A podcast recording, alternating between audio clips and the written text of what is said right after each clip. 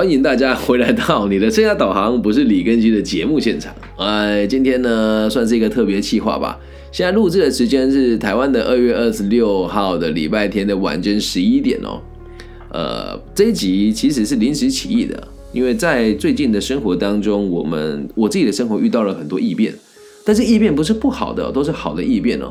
那以及我开始如实跟用心的关照台湾的同行老师，我心里面有一种难过跟担忧的感觉，因为我以前很喜欢在别人的贴文下面，呃，有点类似讽刺吧，也不能讲讽刺了，我会在下面留说，啊，好棒啊，好替你开心了，但我心里面是觉得你们这群傻子，那时候的想法。那最近看了很多人陆陆续续，真的就跟我说的一样，我一直在节目里面跟大家强调。你在网络上看到这些网红老师是不赚钱的。那最近呢，我们就看到了一个同行老师写说，整个二月只有接了四个个案啊，然后演讲都没有，还做了一大堆不用钱的案件，然后跟那个 A 网红老师、B 网红老师吃饭，跟 C 网红老师聚会，跟 D 网红老师讨论未来，跟 E 网红老师的这个节目互相交流，然后都没有钱可以拿。他说他觉得自己很累，很迷惘。那我跟大家分享一下。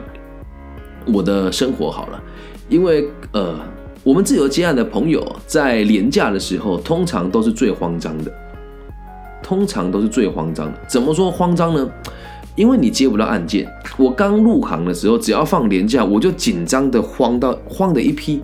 但我这里就要特别感谢，当时我开了好事发生的这一间咖啡厅哦，在我心情很不好的时候。在我接案接不顺利的时候，我回到咖啡厅，起码还有一个工作可以做。虽然不一定赚钱，但你会告诉自己，反正没有关系啊，有事做就好。我真的要由衷的感谢我的爸爸妈妈，还有我的前妻，还有我所有的朋友支持我开了这间店，让我在当时度过这个动荡的时期哦。那我一直到开了店两年之后，工作才慢慢稳定下来。然后店说不客气一点的，就是如果我是好事发生这个咖啡厅的灵魂的话，我会觉得我的主人对我有点过分了。走了之后就再也没有想起我，但我心里面还是想着他的。总有一天我会再把咖啡厅开回来哦。那当我把咖啡厅关掉了以后，我的事业就呈指数型的成长，我就开始成为了在。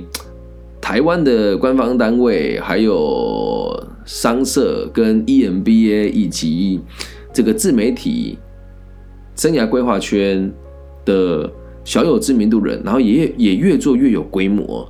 可是我每次要跟别人论述我的规模的时候，我都很难一次跟别人讲清楚，因为毕竟这个世界是这个样子。常听我节目的朋友就会知道，我会不停的强调一个点哦，有时候。网络上的大众，他就是无法理解有钱人跟有思维的人做的事情是什么。那如果你是中高阶主管，听我说过一一次，就会知道我在做什么。可是，一普通人看到，我会觉得我做事情其实很很不踏实吧？肯定有这种感觉啊。所以呢，跟大家分享一下我今天的生活，让大家理解一下一个呃有有有有有水平。有专业知识的生涯顾问该活成什么样子？也借此让大家知道，如果大家愿意的话，想当讲师或者是想做生涯规划的人，或者想做企业管顾的朋友，这一集很值得你们一起听一听。我昨天晚上运动很累，所以今天早上睡到九点半我才起床。那因为女儿不在家，起床之后的第一件事情呢，我先。打开了我的电动 传说对决啊，在大陆有些朋友玩的是王者荣耀。那和我一个很久没碰面的朋友叫方崇安，我们两个打了一局，然后就输了。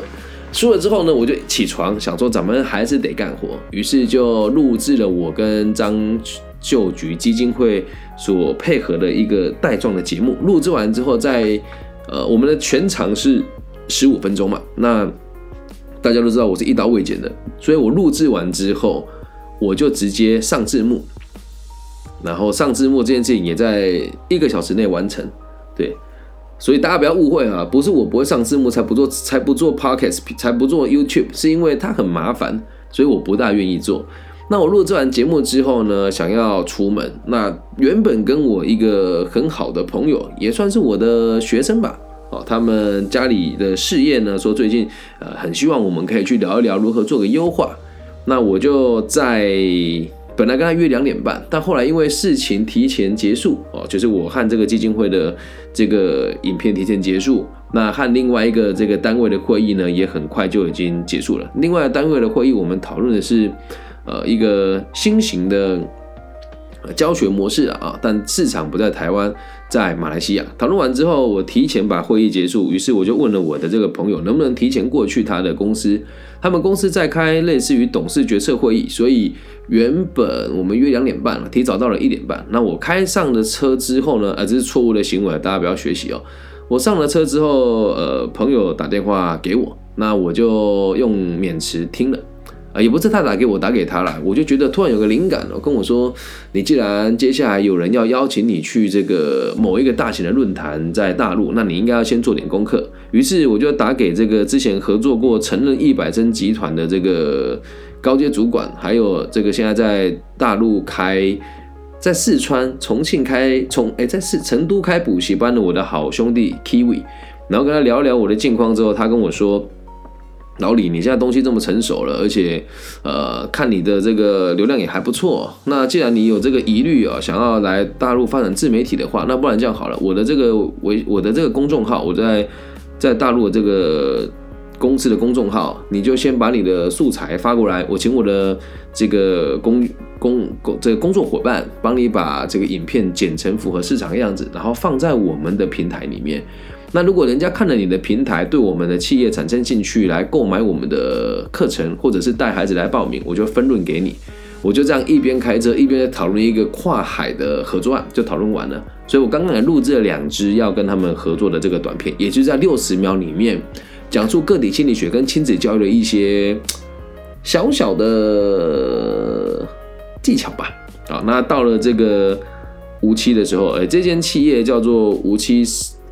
行无期行旅吗？我叫我今天这名字啊，算无所谓，就是无期的一间商旅，无期商旅吧。对，然后一进去的时候，我觉得蛮妙的，就是真的很漂亮，就是异文气息很足够，但它就是很独特。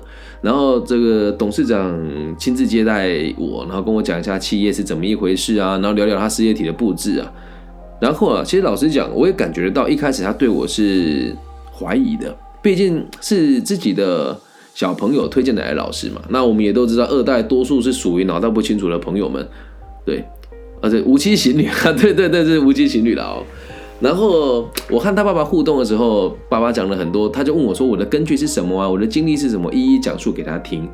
然后我也不是刻意的，我就跟他分享一下说，因为年轻嘛，大家可能会对我这个有点不不不清楚、不明显，呃，不不理解。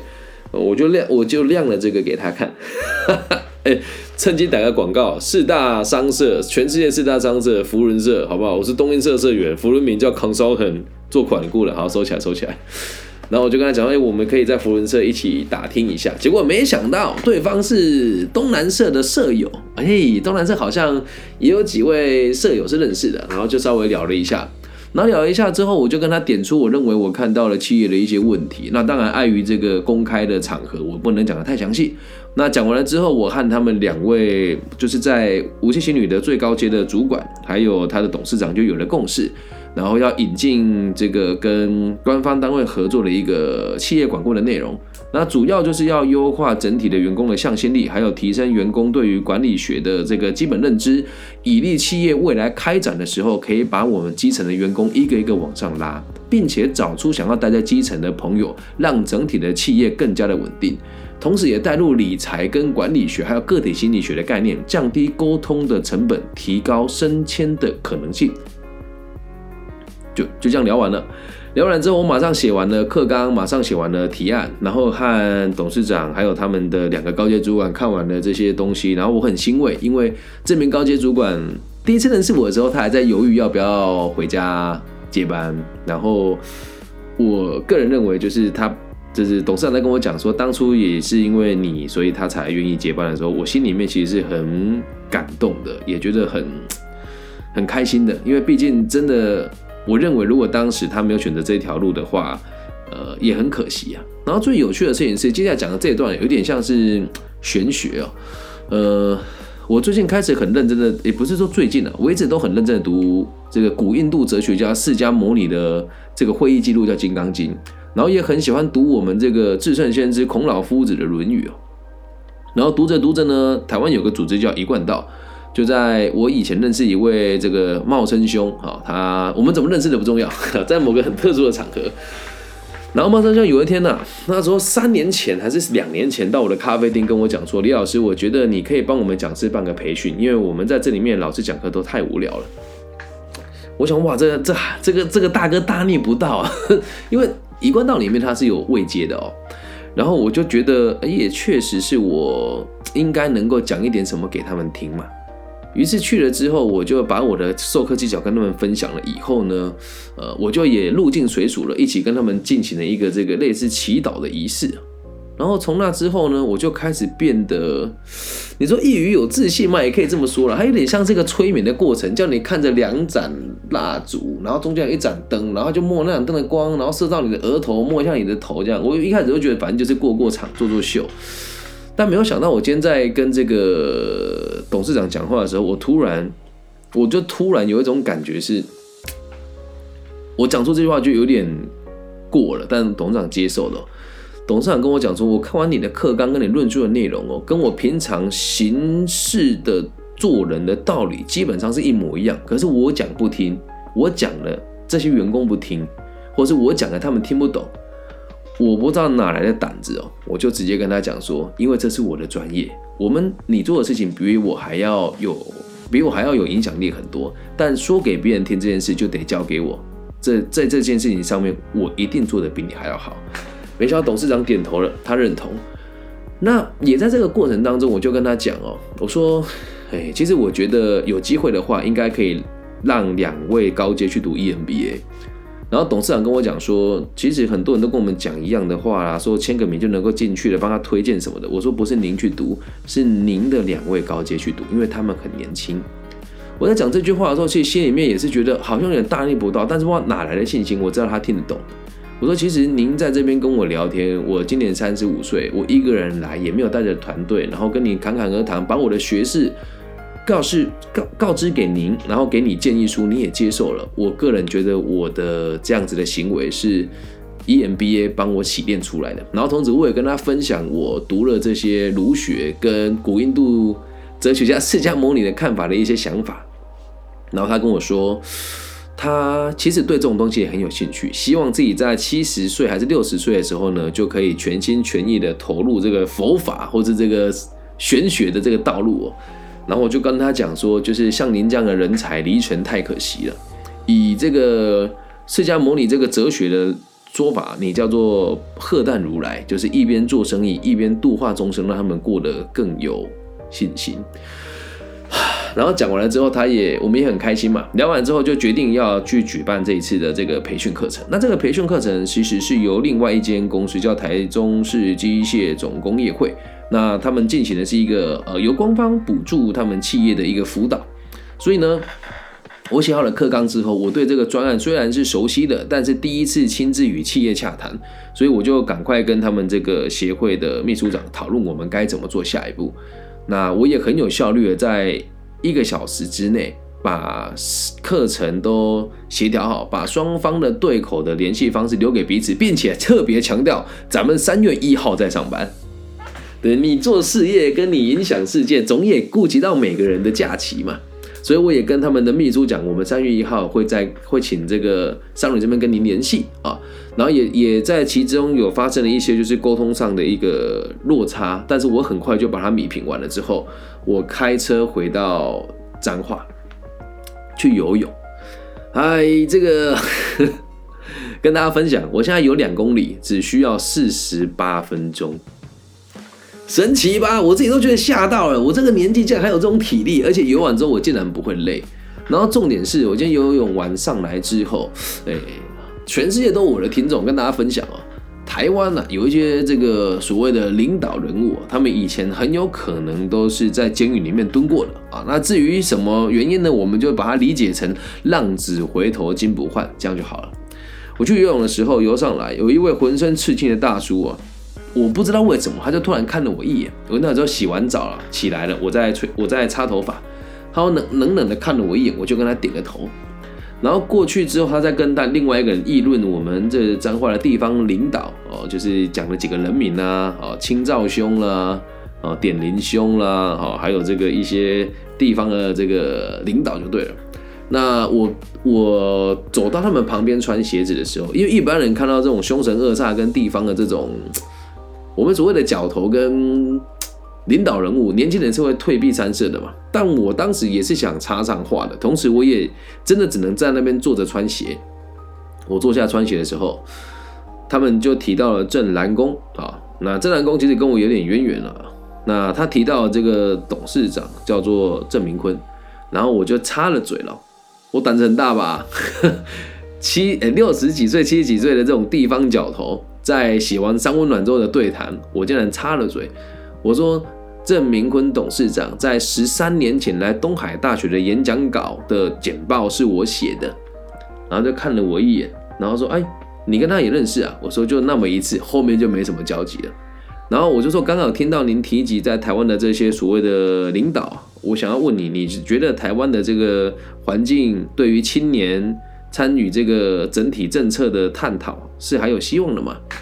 然后我就跟他讲了一些我办学跟我做教育的一些计划。我说，其实现在大家很不给年轻人机会，那不管是台湾的哪一个哪一群哪哪一个族群的哪个掌权的族群都一样。呃，就是把年轻人看得很傻，然后老一辈的人也不退休，或者是只给这些有钱人的二代的小孩子做决策的机会。那我的想法是想要让社会安定，所以像我这种白手起家的孩子，难道真的没有机会让台湾的一些有良心的领导看见我吗？然后我还跟他顺带提了一下，就是这次。在彰化县政府协助了以某一个幼儿园做的培训，然后来的老师问题很大，他是会计学跟中医的博士，但有什么催眠证照啦，什么什么有的没的证照，竟然要来教幼稚园的亲子关系。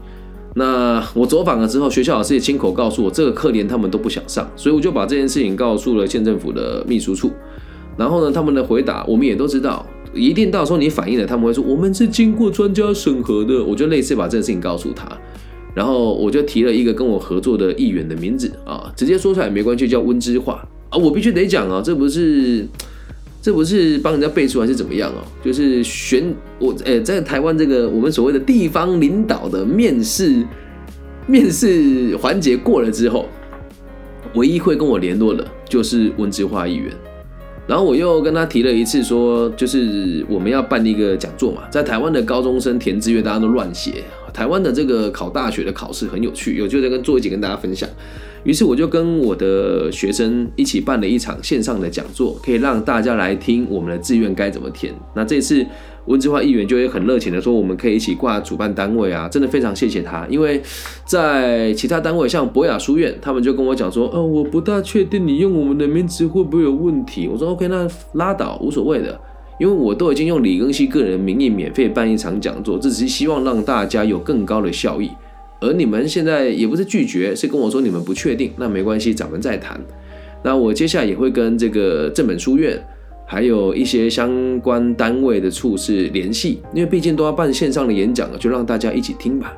好，然后我就跟他提了这件事情之后，他说：“哎，那个你说那个易温之化是不是谁的女儿？”我说：“对，是温国民的女儿。”他说：“哦，我跟国民兄很熟啊。”哦，我说：“那真的太开心了，请问您这个尊姓大名？”然后就跟我讲了他的名字啊。啊，他名字我们就不提了，因为没有经过他的同意，不知道能不能提啊。然后我觉他就跟我讲说啊，我们台湾啊，不管是哪一代的，不管是政政政商，或者是即即使讲难听一点，这个比较偏门或灰色的行业，很需要你这种有能力的年轻人。对，然后我也很直言不讳的告诉他，我在台湾遇到了一些呃，在教育上的问题，跟自媒体上面遇到线索的问题哦。我说，其实这也都是。让我促使我更愿意往大陆走的原因，他说：“哎呀，人才啊，是两边都得走，但也希望你这样子的人不要离开。”然后我就说：“那不知道这个阮兄，他姓阮了，阮兄能不能在往后您聚会的时候，因为毕竟也年纪大，退居幕后了嘛，跟这些叔叔爷爷们讲讲台湾还有一个这样子的人愿意做这件事情。”他就拍拍我肩膀说：“年轻人你不错。”连续问了四次我叫什么名字，就把名字丢给他。开开心心的开车回来，家里跟妈妈看了这个一部电影，然后看完电影之后就上来录制节目，就到了现在已经晚上十一点十六分了。这就是我一天的生活。那你说，老师，你跟我们分享这个做什么呢？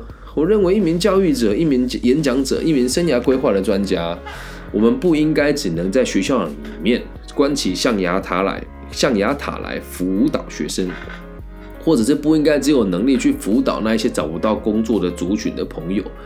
因为找不到工作的朋友，他们是一个定期会流动的存在，所以我们应该要提升自己的价值，能够跟企业主讨论出如何让社会更安定的下一步，能够跟地方领导讨论出我们该怎么做才可以让年轻人留得住在当地，能够让民众知道我们的领导还有像我们这样子的老师有把大家的需求如实的关注，这才是一名生涯规划的老师应该有的水平。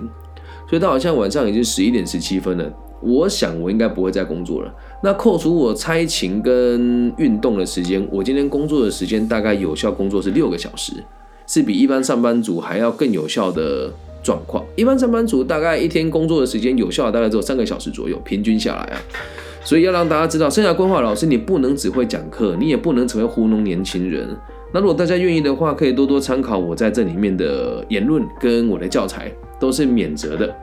那认识我的人都知道，我的课程是随时随地都可以随时开放，然后也随时下载，欢迎抄袭。最近台湾有很多老师都在抄袭我的东西，也有学生跟我反映，比如说我讲的这个男，我的性平讲的这个男女演化的过程，还有我讲的课题分离，还有我讲的这个转念，还有我讲过一些笑话，都被网络上的某一个网红老师大量的抄袭，然后他买了很多广告，不停的去轮播。那。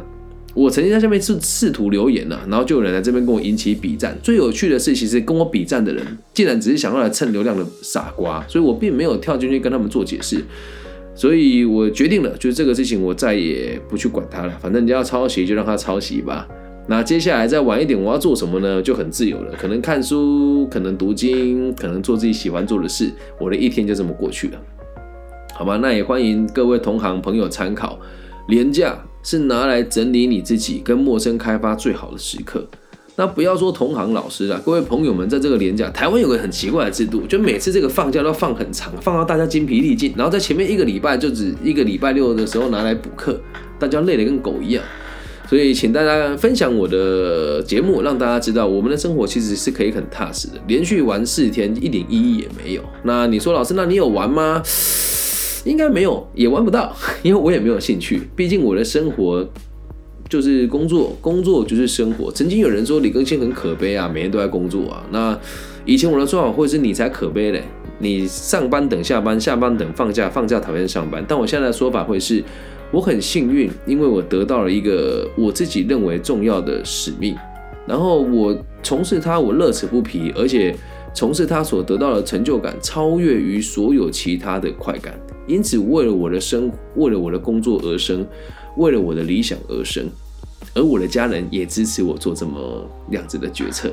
那就会有人说：“那你是工作狂吗？”我绝对不是，家里的事情我会打理得很好。今天为什么小孩不在身边？因为孩子去了前妻那边，所以时间都是我自己的。那跟大家分享我的生活。生涯规划的一天，那这以前会讲生涯规划，现在会讲说有理想的这个地方青年的一天。